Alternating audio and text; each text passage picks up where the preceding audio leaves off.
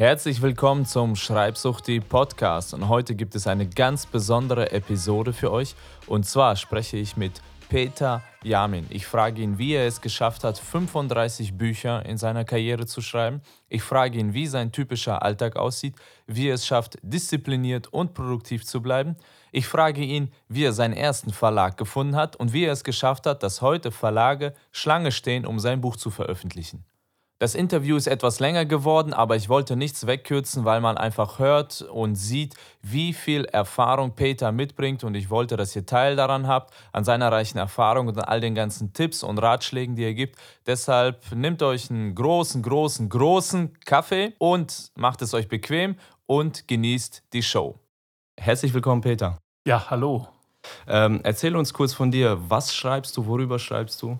Ja, ich habe ein sehr breites Arbeitsgebiet. Äh, ich schreibe Sachbücher, Romane, Kurzgeschichten, äh, bin sowohl als Autor tätig wie auch als Ghostwriter.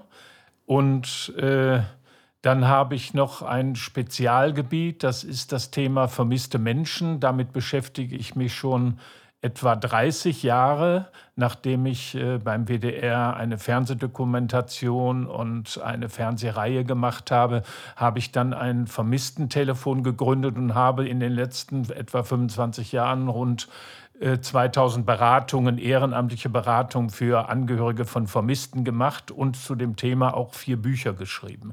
Gerade ist mein neuestes Buch vor einigen Monaten erschienen, ohne jede Spur, wahre Geschichten von vermissten Menschen. Und damit gehe ich im Moment auf Lesereise und gebe Interviews mhm. und so fort ist ein sehr äh, interessantes Thema, ist aber auch ein sehr schwieriges Thema, finde ich. Also äh, belastet dich das nicht? Du setzt dich ja mit sehr vielen schwierigen Schicksalen dann auseinander? Also wie gehst du damit um? In der Tat ist es so, dass ähm, die Schicksale oft äh, Horror sind. Ähm, die Menschen bekommen ja keine Hilfe in Deutschland. Äh, es gibt nur einige wenige regionale Gruppen, die sich etwas bemühen, aber in der Regel werden die Leute vom Staat komplett allein gelassen. Äh, ich kann das eigentlich sehr gut äh, bewältigen. Ähm, ich äh, betrachte Sozialarbeit als Managementaufgabe und äh, dementsprechend handle ich auch. Ich habe mittlerweile einen sehr großen Erfahrungsschatz. Mein vorletztes Buch war auch ein Ratgeber für Angehörige von Vermissten. Insofern, wenn mich jemand anruft und mit mir über das Thema sprechen will und äh, Rat sucht, dann bekommt er den bei mir auch, weil ich eben äh, gute Tipps geben kann. Allerdings habe ich so bei Lesungen gemerkt mit dem neuen Buch, in meinem neuen Buch habe ich 18 Kurzgeschichten über so die spektakulärsten und außergewöhnlichsten Fälle der letzten 25 Jahre. Und die habe ich sehr so unter dem Aspekt Literary Journalism geschrieben. Das ist eine Stilrichtung, die wurde von unter anderem von Norman Mailer und Tom Wolfe in Amerika entwickelt.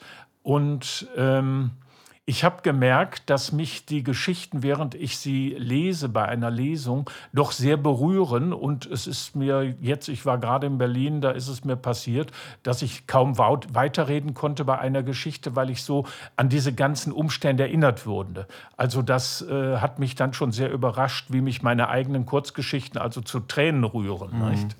Also ein sehr emotionales Thema und sehr interessant, dass du das als Sachbuchautor auch aufgreifst. Also es sind ja wahre Geschichten. Es sind wahre Geschichten, die ich aber durch diese erzählenden literarischen Journalismus konnte ich die praktisch wie Kurzgeschichten, also wie literarische Arbeiten veröffentlichen. Ich habe mich, ich habe die Themen auch anonymisiert und äh, habe ähm, praktisch dann Erzählungen gemacht, die so aus unterschiedlichen Blickwinkeln habe ich die Geschichten geschrieben, ähm, sodass dort doch auch eine ganz besondere Dramaturgie und ein ganz besonderes Spannungsfeld geschaffen worden mhm. Apropos äh, Spannungsfeld und äh, Geschichten erzählen. Also Storytelling ist jetzt im Moment so in aller Munde. Man muss, sollte Geschichten erzählen. Das ist so, wie unser Gehirn besser lernt und versteht. Was für Techniken hast du da so angewandt? Hast du immer chronologisch einfach von links nach rechts erzählt oder hast du dir ein paar Kniffe einfallen lassen, wie du die Geschichte vielleicht so erzählst, dass sie den Leser auch wirklich packt? Also ich habe bei anderen Sachbüchern äh, habe ich äh, unterschiedliche Methoden angewandt. Vor allen Dingen bin ich da oft sehr sachlich geblieben. Also bei, wenn wir jetzt bei dem Thema Vermisste bleiben, äh, ich habe ein Buch gemacht für, die, äh, für den Verlag der Gewerkschaft der Polizei. Äh, Vermisst und manchmal Mord heißt das.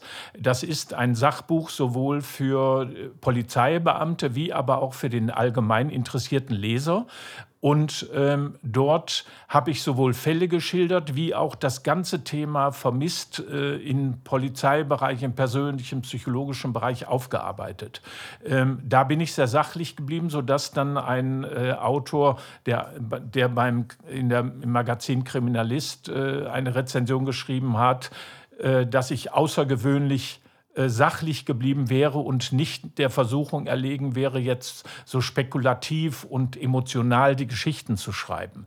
Das habe ich jetzt bei meinem neuesten Buch aber komplett anders gemacht. Also dieser Literary Journalismus äh, fordert einen natürlich heraus, äh, Emotionen zu vermitteln, Bilder zu beschreiben und einen ganz lebendigen, eine ganz lebendige Geschichte zu machen. Ich kann ein Beispiel geben. Ich war mal mit einer, mit mehreren Müttern in einer Talkshow und ähm, die Mütter von vermissten Kindern erzählten dann von ihrem Schicksal. Und ich habe jetzt nicht beschrieben, wie dieser, diese Talkshow war, sondern ich habe eine Mutter genommen und habe die nachdenken lassen über das, was ihr gerade passiert. Sie sitzt also in der Talkshow und eigentlich will sie da gar nicht sitzen, weil in der Regel wollen die Leute, die Leute, also die Angehörigen, nur noch, dass sie irgendeinen Draht finden zu den vermissten Kindern und hoffen, dass sie die äh, wieder erreichen oder dass es neue Zeugen gibt und so fort. Und ich habe also die Gedanken der Mutter in der Geschichte dann wiedergegeben und diese Gedanken sind äh, sind, äh, basieren auf äh, einem Interview mit der Mutter. Das ist interessant, dass du also versuchst, nicht das einfach das grobe Ganze zu beschreiben, sondern konkret in einzelne Situationen reingehst, damit die Menschen sich wirklich in eine Person hineinversetzen können. Richtig. Ja, ja zum Beispiel auch, ich habe eine Geschichte über den Tod einer Tramperin geschrieben in dem Buch und da habe ich die Geschichte aufgebaut aus der Sicht des Polizisten, der also äh, dieses, äh, diesen, die Vermisstenanzeige aufgenommen hat und dann ahnt, dass das äh, Mädchen tot ist, was da als vermisst gemeldet worden ist. Und er beschreibt und ich erzähle dann, wie er arbeitet, wie er schon im Voraus denkt, ohne dass er mit Eltern spricht, denkt er, das Mädchen wird tot sein und er gibt, spricht schon mit seinem Vorgesetzten, dass man möglicherweise eine Suchtruppe zusammenstellen muss, also eine Hundertschaft, äh, um bestimmte Waldgebiete zu durchsuchen. Er spricht schon mit einem Förster und so fort. Also da gehe ich mal aus einer ganz anderen Sicht daran. Mhm. Ähm, du sagst, du beschäftigst dich mit diesem Thema schon über 30 Jahre. Ähm, was hat dich die ganze Zeit angetrieben? Das ist ja ein sehr, sehr, langer Zeitraum. Ich bin oft mit Autoren in Kontakt, die schreiben mal ein Jahr über das eine Thema, das andere über was anderes. Was treibt dich die ganze Zeit an? Also ich bin ja früher äh, so, ich habe angefangen äh, als Journalist. Ich habe ein äh, Volontariat gemacht bei der Westdeutschen Allgemeinen Zeitung in den 70er Jahren und ähm, als Journalist hetzt man praktisch von einem Thema zum nächsten und das ist auch vollkommen in Ordnung so. Also das ist der Beruf eben, der das verlangt. Ähm, beim, bei dem Thema Vermisste, da war ich von Anfang an äh, ein, hatte ich von Anfang an eine Alleinstellung. Meine erste Reportage, die ich gleich, und ich habe da parallel zur Fernsehreportage einen, äh, einen Bericht in der Zeit geschrieben, mit diesen äh, beiden Arbeiten habe ich erstmals auf die Probleme der Angehörigen von Vermissten hingewiesen und äh, habe mich damit intensiv auseinandergesetzt. Ich hatte vorher äh, so eine Presseveröffentlichung gemacht. Ich wollte eigentlich, dass sich Vermisste bei mir melden. Und es haben sich dann aber 100 Angehörige von Vermissten gemeldet. Und ich hatte ein ungeheure ungeheures Material durch die Interviews mit den Angehörigen, was niemand in Deutschland sonst hatte. Und dann habe ich anschließend eine Serie, die lief mehrere Jahre beim WDR, sodass ich ungeheuer viel Material hatte. Und äh, dann, als die Serie beendet wurde durch den WDR, dann habe ich überlegt, gibst du das nun auf? Und äh, ich hatte auch noch dieses, ein, so ein Beratungstelefon äh, von Anfang an geschaltet, was eher dann eine Recherchetelefonnummer war. Und dann habe ich gedacht, wenn du das aufgibst, dann passiert dir das, was allen Journalisten passiert. äh, du verlierst das Thema aus den Augen. Und du, dadurch, dass ich dieses Telefon immer auf dem Schreibtisch stehen hatte, äh, bin ich am Thema dran geblieben und mich hat letztlich haben mich die Angehörigen immer weitergetrieben. Denn immer wieder kamen Anrufe und haben gebeten, dass ich mich doch äh, damit auseinandersetze und haben Fragen gestellt zum Thema. Und so habe ich mich mit den Jahren immer mehr weitergebildet. Und dann haben schließlich auch Verlage dazu beigetragen, die mich dann angefragt haben und gefragt haben, wollen Sie nicht ein Buch dazu schreiben und noch ein Buch schreiben? also unterschiedliche Aspekte schließlich. Ähm, ich habe in den Jahren in der Tat mehrmals überlegt, aufzuhören, weil so nach zehn Jahren, nach 20 Jahren denkt man, oh, jetzt reicht es mal mit vermisst. Zumal das oft ja auch das Privatleben dominiert und man, wenn man dann gefragt wird, was machst du gerade und erzählst deinen Freunden zum hundertsten Mal, dass du irgendein Vermissthema bearbeitest, dann sagen die auf, komm, jetzt ist gut, hör auf mit vermisst. Ne? Äh, Inzwischen aber muss ich sagen, nachdem ich auch gerade das neue Buch rausgebracht habe und festgestellt habe, es hat sich immer noch nicht viel für die Angehörigen verändert, habe ich mich damit abgefunden, dass ich vermutlich mit dem Thema sterben werde. Und äh, da ich über 100 werde, habe ich ja jetzt noch ein paar Jahre Zeit, mich damit ordentlich zu beschäftigen und vermutlich ein paar Bücher auch noch zu schreiben. Ne? Äh, das ist auch meine Einstellung so zum Schreiben, dass ich mir das als Lebensweg vorstelle. Ja, manche sehen Schreiben so als Mittel zum Zweck. Ähm, ich mhm. schreibe jetzt mal ein Buch, dann habe ich bessere Karrierechancen oder dann kann ich mich irgendwo bewerben oder mhm. ich schreibe jetzt mal hier ein bisschen Blog, dann werde ich Experte und dann wird mich die ganze Welt buchen und dann muss ich nie wieder schreiben. Aber für mich ist Schreiben wirklich ja so ein Lebensweg und für dich offensichtlich ja auch. Ähm, was äh, waren denn so Gewohnheiten, die dich am Leben gehalten haben? Als Autor bist du ja selbst dafür verantwortlich, dass die Wörter aufs Blatt kommen und mhm. niemand zwingt dich dazu. Wie hast du es geschafft, dich zu motivieren und was für vor allem Routinen hast du so täglich entwickelt? Ja, also zum einen ist es natürlich richtig, man kann sich über ein Thema zum Experten zu entwickeln. Das habe ich praktisch mit dem Thema Vermisste auch gemacht. Ich gelte heute als Vermisst-Experte und werde also immer wieder von Medien und Talkshows und Sendern angesprochen und Tageszeitungen. Ich war gerade in Berlin, habe eine Lesung gemacht, dann hat parallel äh, am nächsten Tag hat der RBB ein äh, Buch, eine Bu filmische Buchbesprechung gemacht und mich interviewt. Und äh, die Berliner Morgenpost hat mich allgemein zum Thema eines vermissten Mädchens, Rebecca Reusch, in Berlin interviewt. Die 15-Jährige ist vor einem Jahr äh, spurlos verschwunden und immer noch nicht aufgetaucht. Also ich habe den Status eines Experten. Äh, was aber für mich noch wichtiger ist, ich bin Schriftsteller und Publizist heute. Also als Publizist arbeite ich nicht mehr aktuell wie ein Journalist, sondern ein Publizist publiziert passiert, aber eben nicht mehr so in den aktuellen Situationen, was auch gut ist. Ähm, ich fühle mich zunächst einmal, das ist, glaube ich, das Wichtigste als Schriftsteller. Äh, mit 13 Jahren habe ich mir gesagt, ich werde Schriftsteller. Und ich las damals Camus und Sartre und äh, war auch sehr beeindruckt von den Büchern von Hemingway. Das waren so, war so die Literatur, die intellektuelle Literatur äh, der damaligen Jahre. Ich bin ja in 1951 geboren und so in den 60er Jahren, 68er Jahren, da war das schon eine wichtige Literatur für uns. Ähm, ich habe dann zwar einen Umweg über den Journalismus gemacht und das gelernt, weil ich merkte, mit Schriftstellerei kannst du gern Geld verdienen.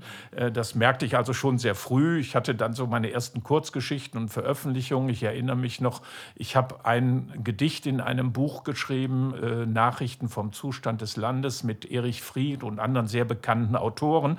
Äh, ich war der Jüngste und kriegte dann für mein Gedicht einen Scheck über 10 Euro. Den Scheck habe ich immer noch, weil das war für mich den den habe ich zwar nicht eingerahmt, aber der liegt in meinen Akten, weil da habe ich gedacht, den löst du nicht ein. Das ist dein erstes Buchhonorar und äh, das wertest du mal als gutes Zeichen. Nicht? Also diesen Scheck über 10, 10 Mark damals äh, habe ich immer noch. Ähm, und für mich war es eigentlich immer wichtig, äh, Bücher zu schreiben dann in den Folgejahren. Ich habe 15 Jahre war ich Journalist und dann habe ich mich selbstständig gemacht als Autor und hatte das Glück, dass mich so viele Themen interessieren. Ich sage das insofern äh, Glück für mich, aber man, ja, also für mich war es ein Glück, weil ich dann immer wieder neue Themen fand, die auch Buchverlage interessierten und so fort. Ich habe ja äh, über 35 Bücher inzwischen gemacht ähm, und konnte äh, da zum Teil von leben. Manchmal wusste ich von Anfang an, damit kannst du nicht viel Geld verdienen, aber ich wollte das Buch machen. Da musste ich eben auf andere Weise dann Geld verdienen, entweder über Publizist, publizistisch oder ich war also auch in Werbung und PR als Berater tätig und im Bereich Kommunikation. Ähm, Wobei ich genau das gemacht habe, was man eigentlich als Autor nicht machen sollte, nämlich ich habe mich nicht spezialisiert als Buchautor jedenfalls. Nicht? Also äh, die Erfahrung zeigt, wenn man äh, sich als Autor festlegt auf einem Genre und äh, auf eine Linie, hat man mehr Erfolg als wie ich. Ich muss bei jedem neuen Buch, muss ich wieder meine Leserschaft erobern. Äh, wenn jemand liest, Jamin hat ein neues Buch gemacht, dann weiß er noch nicht, ob ihm das gefällt. Ne? Wenn man heute sagt, Fitzek hat einen neuen Krimi gemacht, dann sagt er, super, kaufe ich Fitzek. Ich habe hier einen Düsseldorfer Autor, den ich gut kenne, äh, Eckert, der schreibt auch Krimis. Ne? Der hat, glaube ich, jetzt 18 Krimis, demnächst kommt wieder ein neuer. Und da weiß man, wenn Eckert ein Buch schreibt, dann ist das ein Krimi und der gefällt uns, weil man den Stil kennt und äh, manchmal und die Protagonisten zum Teil auch, also die Kommissare und so fort. Ne? Insofern haben diese Autoren es ein wenig leichter. Sie können immer eine Gemeinde entwickeln und darauf aufbauen. Ich kann das nicht. Hm. Würdest du das dann im Nachhinein dann ändern? Würdest du sagen, okay, wenn ich die Wahl hätte, würde ich dann jetzt doch lieber meine Plattform aufbauen und nur ein Thema behandeln? Oder findest du das gut, so einfach viele verschiedene Interessen zu haben, weil du so ein, vielleicht so ein Mensch bist, der einfach viele Interessen braucht? Ähm, ich habe in den ganz in den letzten 30 Jahren, bleiben wir mal so in dem Zeitraum, immer wieder überlegt, sollst du dich mal spezialisieren? Und während ich dann so überlegt und auch eigentlich dahin tendierte, mich zu spezialisieren, kam mir wieder ein anderes Thema in den Sinn und dann habe ich darüber geschrieben. Ich kann ein Beispiel geben.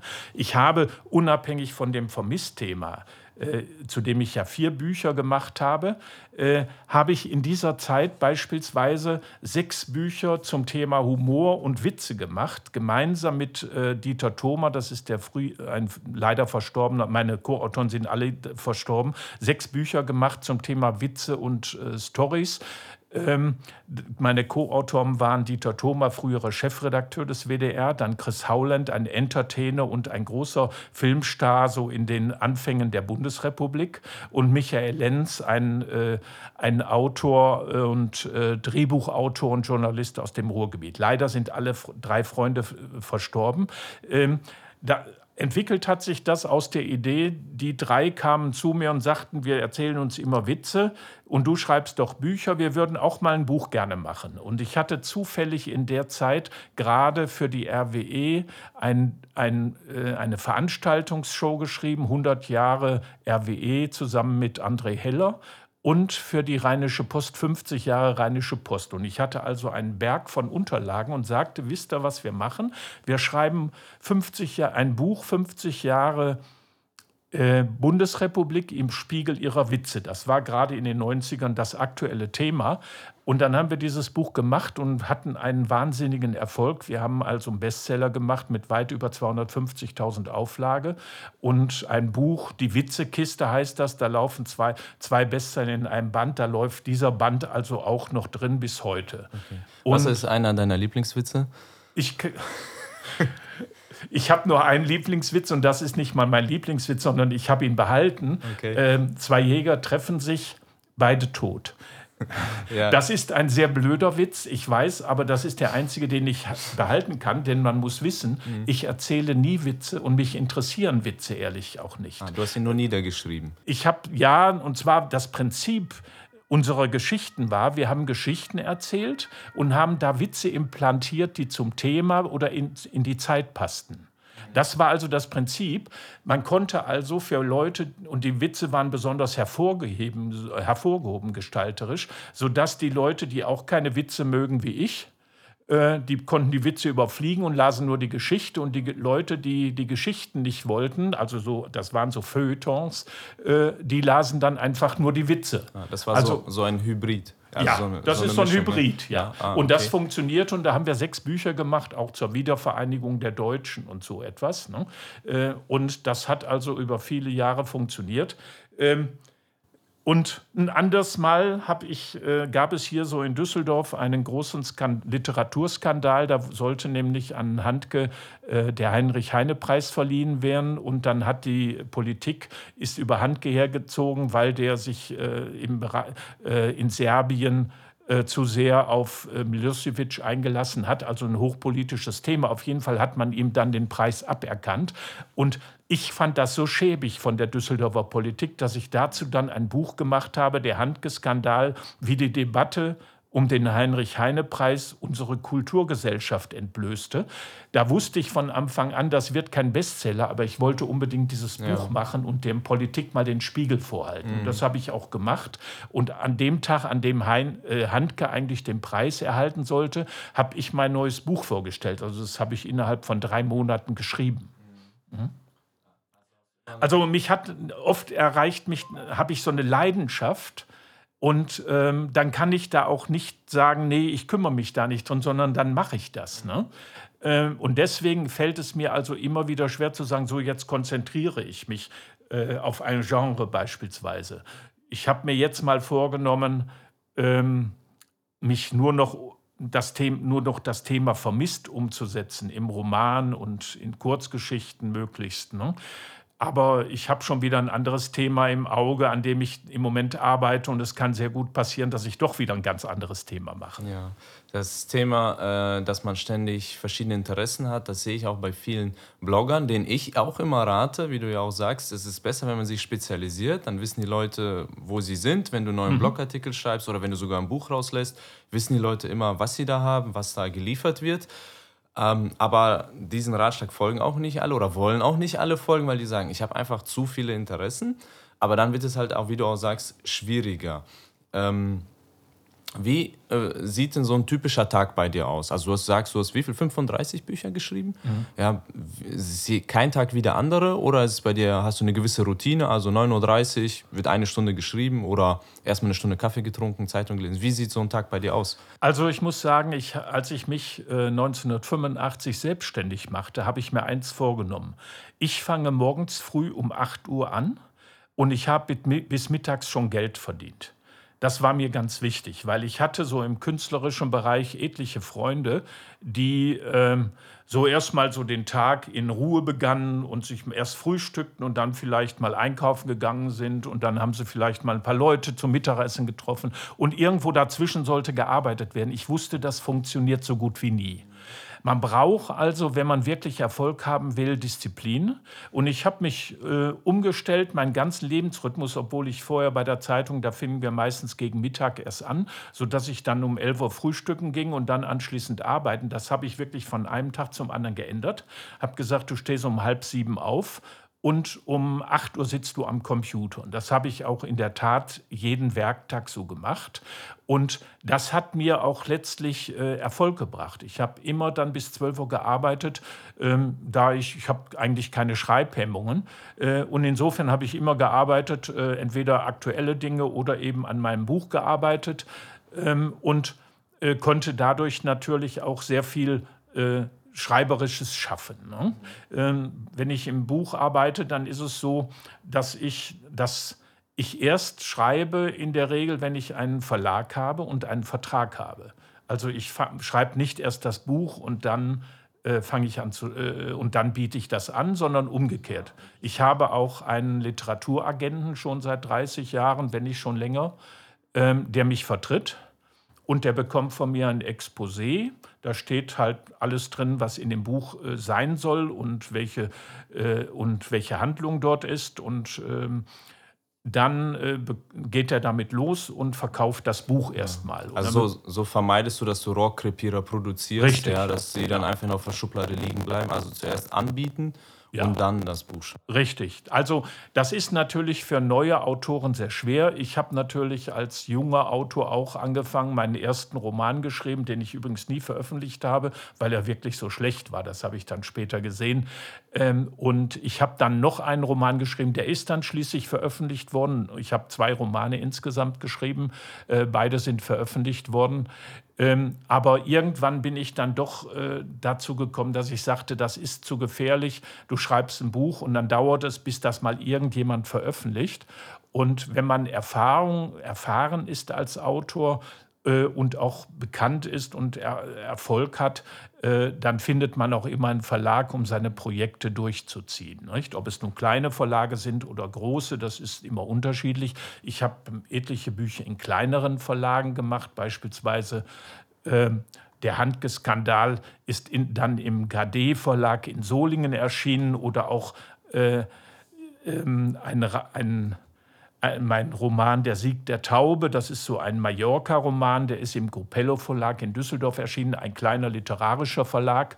Aber andererseits habe ich dann auch, äh, äh, und da verdient man dann auch wirklich Geld, äh, viele Bücher gemacht in großen Verlagen, von äh, Random House bis Ulstein, äh, DTV habe ich etliche Bücher gemacht. Jetzt zuletzt habe ich mein äh, Vermisst-Buch, also ohne jede Spur, bei Rowold veröffentlicht. Äh, das ist natürlich der Traum. Ähm, ich hatte für mein letztes Buch 16 ähm, Interessenten, diese 16 Verlage, die sich für das Buch interessierten, ähm, aufgrund meines Exposés. Und Rowold war ganz schnell und als mir mein Agent dann sagte, er wollte, er hätte Rowold ein Angebot, sagte ich, dann soll er gar nicht mehr gucken. Ich würde sofort mit denen den Vertrag machen. Denn Rowold ist der Vertrag, äh, ist der Verlag von Hemingway gewesen. Und ich wollte schon immer mal zu Rowold, weil die eben alle Bücher mit Hemingway gemacht haben. Also das ist mein, meine Leidenschaft natürlich. Hemingway mag ich nach wie vor. Ich mag, es gibt auch Autoren von heute, die ich mag, aber äh, so der Autor meiner Jugend ist eben Hemingway. Und so bin ich dann halt äh, auch bei Rowold gelandet. Ne? Ich habe von Hemingway zugegeben nur Der alte Mann und das Meer gelesen. Ja, das, das ist, so das Buch, was mir am wenigsten gefällt, obwohl er dafür ja. den Nobelpreis, den Literaturnobelpreis bekommen ja. hat. Es gibt schönere. Ja, ähm, deshalb ähm, kann ich da jetzt beim Thema Hemingway nicht okay. so mitreden. Aber das ist eine sehr luxuriöse Situation, die du da hast, dass die Verlage zu dir kommen oder dass die Verlage sich sozusagen bewerben bei dir, um dieses Buch zu schreiben. Aber wie hast du deinen allerersten Verlag bekommen? Also wie hast du es geschafft, den Fuß in die Tür zu bekommen? Jetzt für die Autoren, die vielleicht noch gar keinen Verlag haben oder auf der Suche sind.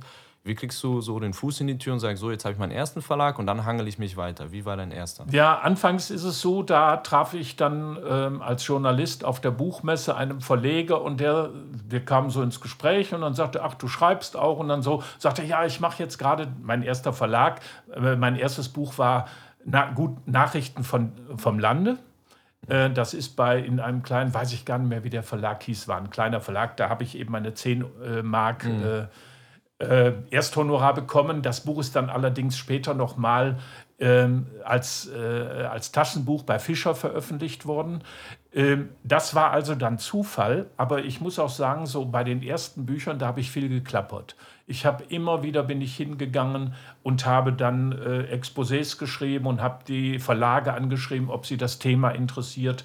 Beispielsweise mein erstes Vermisstbuch äh, war ein Sachbuch und da habe ich dann äh, gleich mehreren Verlagen ein Exposé geschickt, interessanterweise Rowold auch, äh, Bastei Lübbe und noch ein Verlag, ich weiß mhm. nicht mehr den dritten Verlag.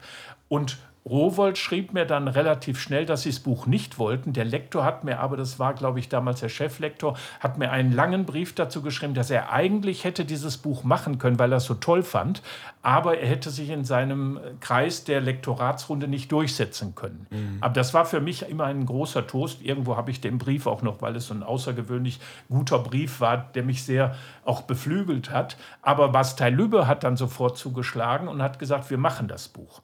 Ähm, also man, ich kenne ja die äh, Autorenszene und weiß, äh, ähm, wie schwierig das ist, also Verlage zu finden. Ich kann jedem nur raten, also klappert, schreibt Briefe. Wenn das Manuskript schon habt, schickt nicht gleich äh, das ganze Buch, sondern 50 bis 100 Seiten und vor allen Dingen auch ein Exposé dazu, was gut gegliedert ist und wo man den Inhalt auch gut erkennen kann und wo man unter, in der Vita vielleicht auch erkennt und wo man schreibt, wie wichtig einem das ist. Mir hat mal ein Verleger gesagt, er suchte keine Manuskripte, sondern Autoren, die ihre Bücher verkaufen. Mhm. Das heißt, die, die Verlage wollen eigentlich weniger so Eintagsfliegen, außer es sind ganz besondere Eintagsfliegen, äh, sondern die suchen eigentlich Autoren, mit denen sie beständig auch arbeiten können und die ihnen auch Profit versprechen. Ist ja auch leichter für die Verlage, weil die dann nicht jedes Mal einen neuen Autor suchen müssen. Richtig. Richtig, ja. Und Sie können immer auf das letzte Buch aufkaufen und wenn äh, aufbauen und wenn ein neues Buch rauskommt, laufen die anderen dann auch wieder mit. Ne? Also mir geht das selbst auch so, wenn ich dann mal einen neuen Autor oder eine neue Autorin entdecke und was von der gelesen habe oder von dem, und das gefällt mir, dann kaufe ich auch noch mal ein Buch, äh, was schon Jahre alt ist. Ne? Das stört mich dann auch nicht. Und so äh, ist das für die Verlage wie auch für die Autoren natürlich recht lukrativ. Wie gesagt, aber ich habe genau das Gegenteil und mache genau das Gegenteil. Ich äh, muss immer wieder neu um meine Leserschaft kämpfen. Ne? Also ganz einfaches Prinzip bei der Verlagssuche. Wer anklopft, dem wird auch aufgetan. Irgendwann. Richtig, ja, man muss, viel, oft bekommt man keine Resonanz, also das dauert. Ähm, und äh, der, wenn man mehrere Bücher schon veröffentlicht hat, soll man auch ruhig in dem Exposé darauf hinweisen, dass man mehrere Bücher hatte und ein bisschen über den Erfolg. Also man muss auch schon so ein bisschen angeben können, dass man Erfolg hat mit Medien und so fort. Dazu gehört natürlich dann auch eine vernünftige, vernünftige Website. Ne? Also wer bei mir auf die Website geht, jamin.de, der findet also alle möglichen Informationen, die er sich vorstellen kann. Also die erste Seite ist meine wöchentliche Kolumne, die gleichzeitig gleichzeitig in einem Wirtschaftsdienst im Internet veröffentlicht wird, nämlich äh, businesson.de. Da habe ich eine wöchentliche Kolumne, also früher nannten wir das Kolumne, heute heißt es Blog. Und äh, die habe ich parallel auch auf meiner Internetseite yamin.de und dann habe ich eine zweite Seite, also da habe ich sehr viele Seiten über mich und was ich so gemacht habe, über meine ganzen Bücher und so fort, habe aber implantiert auch noch eine Seite für mein aktuelles Buch. Das findet man dann unter einem besonderen Link oder über die wie äh, www äh, ohne jede Spur.de. Also auch daran sollte man immer denken, den Buchtitel vielleicht auch gleich als Seite äh, dann aufzubauen innerhalb seiner Website. Ich mache übrigens meine Seiten alle selber, was äh, bedeutet, ich mache die mit äh, WordPress, äh, bin auch hier in Düsseldorf in einer WordPress-Gruppe, einer Meeting-Gruppe äh, und jeden, jede, jeden Monat bilde ich mich weiter. Also ähm, um auch das gleich zu sagen, als Autor muss man sich nicht sprachlich und stilistisch weiterentwickeln, sondern auch technisch.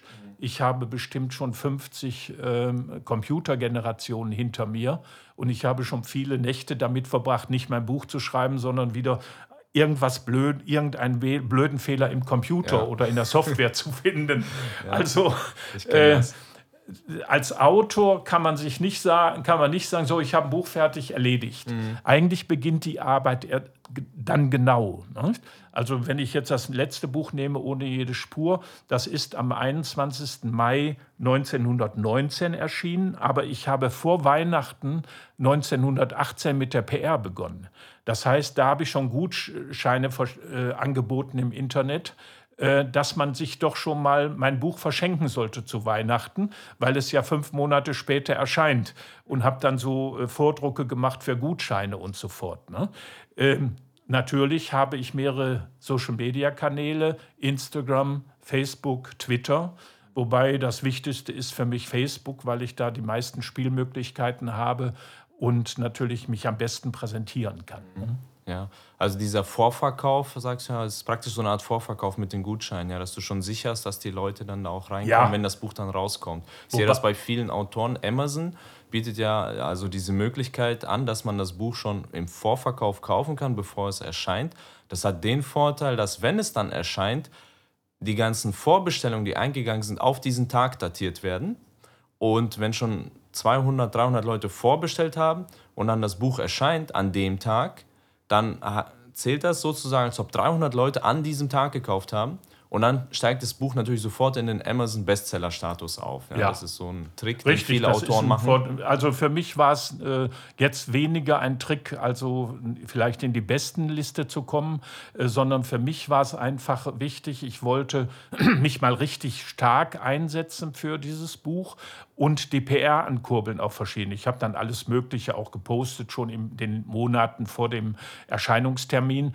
Und ähm, das hat sicher auch was gebracht, denn am 21. Mai ist das Buch erschienen und dann landete ich innerhalb von, ich glaube, zwei Wochen war es, ähm, landete ich dann schon auf Platz 43 der Best äh, Spiegel Bestsellerliste und war bei Amazon unter den Top 100.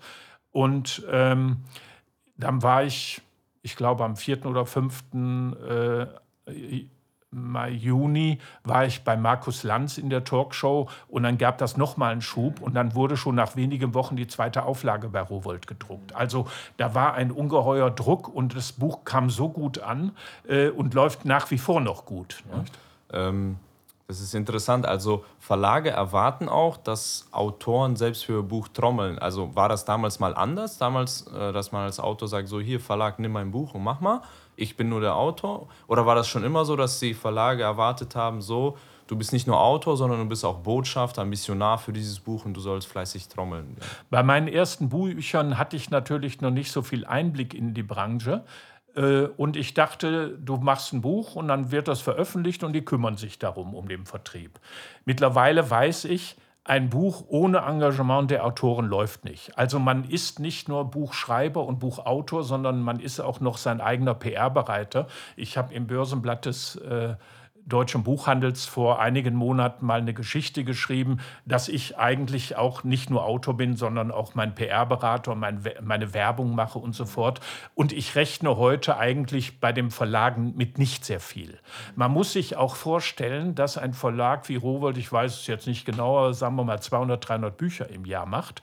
Und da ist eine Presseabteilung vielleicht mit fünf Leuten. Da kann sich jeder ausrechnen, wie viel Kraft eine Presseabteilung auf ein Buch setzen kann. Nicht? Ich merkte das natürlich, so am Anfang wird viel gemacht, damit das Buch angeschoben ist, aber um das Buch hochzuhalten, äh, muss man selbst arbeiten. Ob das nun ein kleiner Verlag ist oder ein großer Verlag ist, man muss immer für das Buch etwas tun. Also das Buch ist das Baby, was man nicht nur gebiert, man ist nur nicht nur Geburtshelfer eines Buches, sondern man wird auch später noch Arbeitgeber des Buches und muss also, muss also über alle Generationen muss man dieses Buch pflegen. Nicht? Also äh, das kann ich nur jedem Autor äh, empfehlen. Wenn er mit dem Schreiben eines großen Buches, eines Buches dann anfängt, dann soll er parallel immer schon mal Ideen sammeln für die PR damit er, wenn es dann losgeht, auch genug Ideen hat und genug machen kann, um sein Buch zu publizieren und unters Volk zu bringen. Ne? Und da sind sowohl die Internetmedien heute notwendig, wie aber auch die klassischen wie Print und äh, Fernsehen, das lineare Fernsehen, alle senden, alles ist notwendig. Nicht? Auch die Lesungen. Also ich kämpfe zum Beispiel auch immer darum, dass ich am, zum Start eines Buches eine simple Pressekonferenz mache. Und äh, die Verlage sind dann skeptisch, weil die sagen, ach, das ist ja heute gar nicht mehr notwendig und das macht, kommt doch kein Journalist. Ich sage, wenn nur ein Journalist kommt und der hat eine Auflage von 400.000 Exemplaren, dann kriege ich vielleicht 30 Leser. Ne? Also dafür mache ich schon Aufwand. Mhm. Interessant, du hast vorhin das Thema auch Blog angesprochen und Kolumne. Du hast, äh, wir haben vorhin im persönlichen Gespräch noch erwähnt, du bist vielleicht einer der ersten Blogger Deutschlands. Äh, erklär das mal kurz. Was hast du ja, damals gemacht? Also ich habe schon immer sehr gerne Kolumnen geschrieben. Also schon während meiner Zeit als mir äh, während meiner Zeit als äh, Volontär, das war Anfang der 70er Jahren, hatte ich schon eine Kolumne Parteien im Wahlkampf bei der WAZ. Ähm, weil da zufällig gerade eine Bundestagswahl war. Und ich hatte dann meinem Chef vorgeschlagen, machen wir weil das ist immer problematisch, so Wahlkampfauftritte von Politikern dann irgendwie einzuordnen in der täglichen Berichterstattung. Und da habe ich dem meine Kolumne vorgeschlagen, Parteien im Wahlkampf. Also habe ich monatelang jede, jeden zweiten, dritten Tag eine Kolumne geschrieben unter diesem Titel und das lief. Später habe ich dann für die äh, WAZ so prominenten Kolumnen geschrieben, äh, als ich freier Autor war für die Welt am Sonntag in Nordrhein-Westfalen eine wöchentliche Kolumne, äh, schließlich im Feuilleton der Rheinischen Post auch als freier Autor eine Kolumne geschrieben, die hieß Auf einen Cappuccino. Die schreibe ich heute noch, allerdings im Internet bei Business On. Und ähm, mir ist eingefallen, ähm, ich habe für einen der ersten äh, Websites, also eine, äh, und zwar hieß die oberkassel.de, eine wöchentliche Kolumne geschrieben hier in Düsseldorf im, Ober, im Stadtteil Oberkassel. Und äh, Aus, ich weiß das so genau, weil ich äh, aus diesen Kolumnen wiederum ein Buch gemacht habe, nach, was weiß ich, zwei Jahren. Und dieses Buch ist 2001 erschienen und äh, ich habe also sicher seit 1998 oder so im Internet äh, wöchentlich eine, einen Blog geschrieben. Also ich nenne es nach wie vor Kolumnen, aber sind eigentlich Blogs, da tut sich nicht viel dran. Äh, es ist nur ein anderer Name. Äh, und dann habe ich ein Buch gemacht, was ich heute noch habe und was ich dir gerne auch schenke. Oh. Das Danke. kannst du mitnehmen, ist edel Danke. gebunden sogar in Leinen. Und das sind die, ein Teil der Kolumnen, die ich veröffentlicht habe damals. Ähm, und bis heute schreibe ich also Blogs oder Kolumnen, wie immer man das nennen will. Also ich kann mir nicht vorstellen, dass vor 2000 es schon Blogger gab. Ich kann mich nicht erinnern, ehrlich gesagt. Die große Welle hier in Deutschland kam ja an so um 2010 rum. Also ich selbst ja. habe 2012 angefangen. Mhm. Ähm, ich weiß, dass auch die ganzen, in Anführungsstrichen, großen Blogger, die heute in Deutschland unterwegs sind, genau da auch ungefähr ich geboren wurden. 2012, 2011, irgendwo da. Mhm. Ja. Also ich denke das auch, weil wenn ich überlege, als ich Anfang der 90er Jahre meine Fernsehreihe hatte, da haben wir noch nicht mit Internet gearbeitet und so fort. Ähm, ich selbst habe schon sehr früh, in den frühen 80er Jahren, war ich einer der ersten Journalisten, die mit Computer schrieben.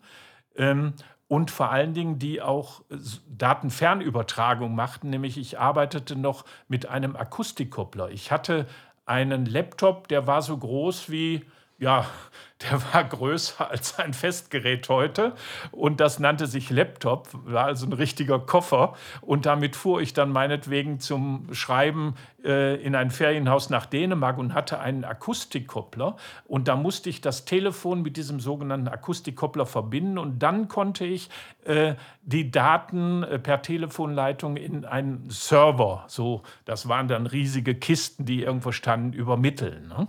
Also ich sage ja, 50 äh, Generationen äh, Computer habe ich hinter mir und viel Bastelei natürlich. Ja, ne? ja. Und wenn man schreiben will, dann äh, sollte man es nicht auf die Technik schieben, weil offensichtlich hat es damals ja irgendwie geklappt ne? und heute ist es noch leichter.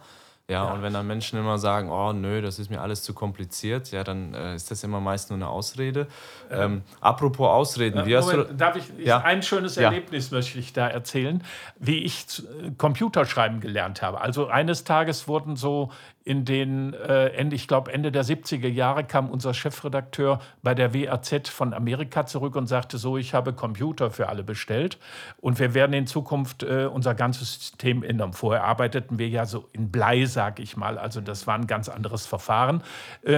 Und dann wurde, äh, waren unsere Redaktion die erste Redaktion, die mit Computern arbeitet. Und da stand der Kasten also vor mir. Und was habe ich gemacht? Ich habe meinen Artikel erst in die Schreibmaschine geschrieben. Dann habe ich mich an den Computer gesetzt und habe den Artikel abgeschrieben, weil ich diesem Computer nicht traute.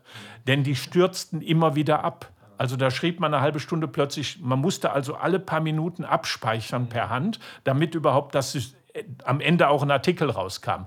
Und ich habe also einige Wochen immer die Artikel doppelt geschrieben, praktisch bis ich sagte, es geht so nicht, das kostet zu viel Zeit.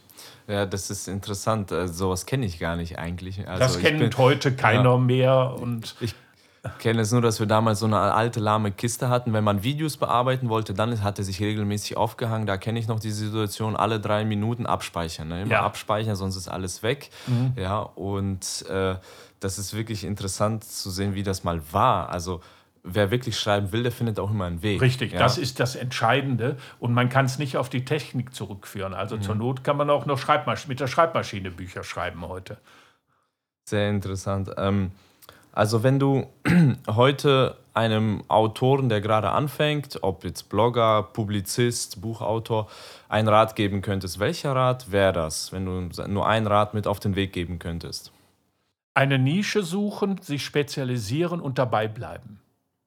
Und dabei bleiben bedeutet letztlich äh, nicht nur mal ein paar Monate, sondern vielleicht auch ein paar Jahre. Und wirklich um das Thema kämpfen. Mhm. Okay, also das dann auch wirklich äh, sich zum Lebensziel zu machen und mhm. nicht nur, ich schreibe jetzt sechs Monate, veröffentliche und hoffe, dass das dann gut wird, sondern wirklich ein Leben lang dranbleiben. Und für mich, ich sage immer, Schreiben ist wie so eine Hochzeit. Ja? Also wenn du dich ans Schreiben setzt, dann musst du dir vorher gut überlegen, okay, ich gehe jetzt die Ehe mit der Schriftstellerei ein und dann kann ich nicht einfach wieder. Ähm, Manche, manche, gehen natürlich dann fremd. Ja, oder sie gehen nach zwei Monaten wieder weg. Ja. Trennen ja. sie sich wieder. Ja, aber damit die Ehe gut funktioniert, sollte ja. man dann dranbleiben. Ja, ja, ja, das sollte man unbedingt. Also ganz wichtig ist auch, da ist die Ehe natürlich auch ein gutes Beispiel für die Leidenschaft. Also die Leidenschaft fürs Schreiben, die sollte man haben. Man kann natürlich meinetwegen, wenn man in irgendeinem Beruf ist und sagt, zu dem, mein Beruf passt jetzt ein Buch und das fehlt, dann kann man das schreiben. Aber dann ist man ja kein äh, Autor in dem klassischen Sinne, also kein Schriftsteller und kein Journalist äh, oder kein Blogger aus Leidenschaft, sondern dann ist man, dann nutzt man halt die Situation und eine Marktlücke aus und macht mal ein Buch. Das kann man natürlich auch machen, vollkommen richtig. Ne? Aber ähm, es ist so, wenn man also schreiben will und will davon auch leben, dann braucht man diese Leidenschaft, egal was man macht. Also meine Leidenschaft war auch, alles zu kennen, alle Gebiete zu kennen. Also nicht nur den Journalismus, sondern auch Werbung, PR, Film. Ich habe auch als Regieassistent gearbeitet, als Drehbuchautor für Fernsehshows und so fort oder Veranstaltungen. Also ich habe überall so ein ganz breites Gebiet. Nicht? Also ich bin jetzt vor vor zwei Jahren habe ich mit einem äh, Kollegen ein Drehbuch für einen Kinofilm geschrieben. Da haben wir äh, von der NRW Film- und Medienstiftung ähm, die Förderung bekommen. Also das ist schon eine Auszeichnung. Da gibt es 20.000 Euro dann und man kann ein Drehbuch schreiben. Ne? Ähm, und das haben wir dann auch fertig. Und jetzt wird versucht der Produzent also ähm, äh, das Ganze zu finanzieren und äh, auf die Beine zu stellen. Ne? Das dauert erfahrungsgemäß ein paar Jahre. Ne? Interessant, aus demselben Grund bin ich eigentlich auch Blogger geworden, weil als Blogger man ja auch nicht nur schreibt, sondern ich habe Technik, WordPress, mhm. wie du auch erwähnt hast, YouTube, Facebook, mhm. man Richtig. vermarktet sich selbst, man macht ein bisschen PR, man ist in Kontakt mit anderen, man ist auch unterwegs. Und gerade diese Vielseitigkeit finde ich dann so toll, aber im Endeffekt bleibt man immer beim Bloggen oder bei der Schriftstellerei. Mhm. Aber man macht nicht immer nur Stempel, ne? Stempel links, Stempel rechts den ganzen Richtig. Tag, sondern man hat viele verschiedene Sachen. Es wird nie ja. langweilig. Ja, und äh, danke für diesen Ratschlag. Also eine Nische aussuchen, sich spezialisieren und dranbleiben. Ja. ja. Das ist ein schönes Schlusswort. Ähm, Peter, wenn man mehr von dir lesen möchte, wenn man deine Bücher kaufen möchte, wo geht man am besten hin? Auf meine Internetseite, Website yamin.de. Da findet man viele Informationen und dann kann man sich entscheiden, was man will. Und ansonsten sehr gerne auch immer in die Buchhandlung vor Ort. Sehr schön. Danke, Peter, für das Interview und danke für deine Zeit. Danke auch. Hat mir viel Spaß gemacht, das Interview. Wenn dir dieses Interview mit Peter genauso viel Spaß gemacht hat wie mir, dann geh bitte auf iTunes oder die Podcast-Plattform deiner Wahl und bewerte dort den Schreibsucht die Podcast mit 5 Sternen. Was du sähst, das wirst du ernten. Und wenn du hier 5 Sterne sähst, bekommst du vielleicht irgendwo auch mal 5 Sterne zurück. Und ich wünsche dir wie immer, schreib großartig, sei großartig, dein Walter. Ciao.